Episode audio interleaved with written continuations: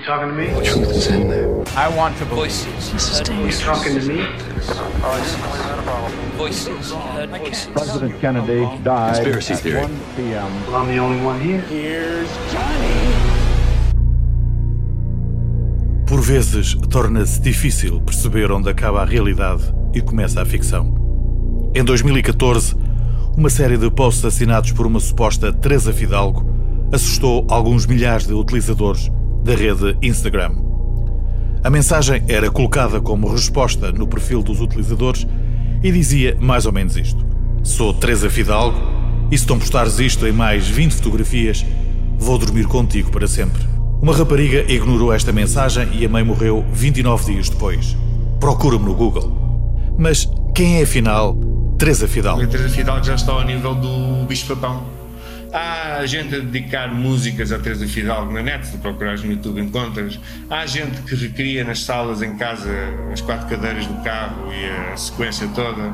Há gente que faz desenhos da Teresa Fidalgo. Há gente, portanto, existe toda uma veneração à Teresa Fidalgo, que é um personagem completamente ficcional, portanto, nem sequer o nome dela é baseado em alguém. Portanto, a história original até era um rapaz, que nem sequer tinha nome. E portanto as próprias crianças, as novas gerações hoje em dia, levam com a Teresa Fidalgo. A Teresa Fidalgo assusta-as todos os dias. E ela tornou-se isso. Este é David Rebordão, o jovem realizador de cinema que em 2004 resolveu fazer A Curva, uma curta-metragem que tinha como objetivo fazê-lo sair do anonimato. Para isso, recorreu a um mito urbano, uma lenda que era contada de boca em boca. Eh, Eu sabia de uma história sobre, portanto, ali na zona de Cascais, eh, na famosa curva do Mónaco, que uma vez um grupo de raparigas tinham dado boleia a um rapaz, portanto aqui inverteram-se os papéis depois na curva, tinham dado boleia a um rapaz e pelo que estava a pedir boleia na, eh, na marginal, da marginal de Cascais, e que elas depois iam falando com ele e a certa altura perguntaram-lhe o que é que se passava, quando é que ele ia, etc, etc. E ele diz-lhes mais ou menos aquilo, que cuidado aí nessa curva, foi ali que eu tive um acidente e morri. Portanto, e depois elas viravam-se para trás, ele desaparecia e elas eh, ficavam em estado de choque e tinham que encostar o carro e ficavam totalmente perturbadas e tinham que chamar uma ambulância, etc, etc, etc. Portanto, esta é a lenda original no qual é baseada a curva, que depois sofre as devidas alterações, para não ser uma cópia, não é? Ah, e, e funciona. A partir daqui, bastou reunir o elenco e filmar aquele que se viria a tornar num dos maiores mitos urbanos de que há memória. Ah, aquilo foi planeado, foi escrito no argumento, os atores que lá estão eram atores da Escola Superior de Cinema e Teatro. A caracterização foi feita por uma caracterizadora também jovem que, que, que fez as caracterizações. A Teresa Fidalgo é representada por uma atriz que é a Sara Cipriano. Depois tinha outro rapaz que era o Tiago, que era faziam um das pessoas, e outra miúda que se chamava-se Tânia. Ah, e, e era eu que ia lá atrás com a câmara, tinha um produtor que era o Miguel Matias, tinha a, a caracterizadora que era a Helena Ferreira, ah, e depois acho que depois o resto fiz tudo. Fiz a edição, fiz eh, aqueles pequenos efeitos também. Ah, epá, portanto, foi uma equipa muito reduzida, de gente que queria provar e que queria mostrar que é possível em Portugal fazer ficções que consigam chamar a atenção do público. Porque essa sempre foi a minha intenção desde o início. Nunca é demais repetir, portanto, que estamos a falar de uma obra de ficção.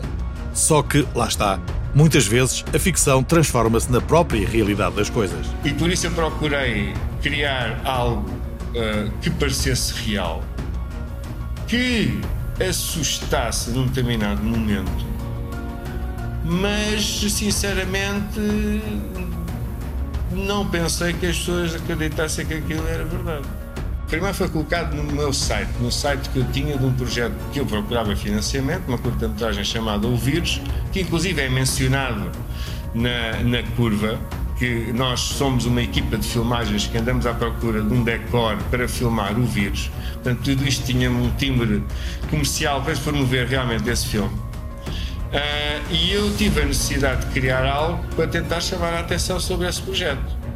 Porque, como eu estava a dizer, eu meti o, o- o vídeo na, na- no site do filme O Vírus, mas depois houve algum internauta que o sacou de lá. Sacou de lá o filme, fez-lhe legendas em inglês e publicou no tal nas tais plataformas que havia na altura, que ainda não era o YouTube. E há um dia que eu, porque eu, não, eu, eu, só contava, eu tinha o feedback no site do, do vírus de muitos portugueses lá fora, no estrangeiro, que eram confrontados com aquela história, porque as pessoas lá fora viam o vídeo e depois quem conhecesse um português ia-lhe perguntar: é pá, desculpa lá, este vídeo isto é uma coisa que se passou mesmo no teu país ou não é? Não sei o quê. Eu tinha muita gente que ia lá, eu tinha um guestbook que ia lá dizer: é pá, parabéns, e, e eu estou no Vietnã e fui abordado por uns, por uns companheiros que vieram ter comigo para falar do teu filme e não sei o quê, fantástico, etc. Mas maior noção tive eu quando um dia o meu irmão me envia um e-mail que ele tinha recebido com o link, vai-se lá não espantar, para o meu filme. Estava numa plataforma. E foi aí que eu tomei a noção de que aquilo já tinha passado há muito. O número de visualizações que eu tinha lá no meu site e que andava pelo mundo fora com legendas em inglês, em francês, em espanhol, em japonês, em chinês, em qualquer língua possível e imaginária. Os próprios Dr. Carambas lá, do, lá da América do Sul, os bruxos, os videntes, etc., eh, encontraram na Teresa Fidalgo pá, a prova definitiva para enganar os seus clientes, não é? de que os fantasmas existiam e que havia seres do, do, na outra ordem, na outra, no outro, na outra ordem espiritual e do reino físico que realmente os fantasmas existiam. E então aquele vídeo era a prova cabal que era apresentada como, epá, não há que desmentir. Este é um fantasma a sério. Esta é a história da curva. A história de Teresa Fidalgo. A jovem que, apesar de todos os desmentidos, continua a ensombrar conversas um pouco por todo o mundo. Foi ali que eu tive um acidente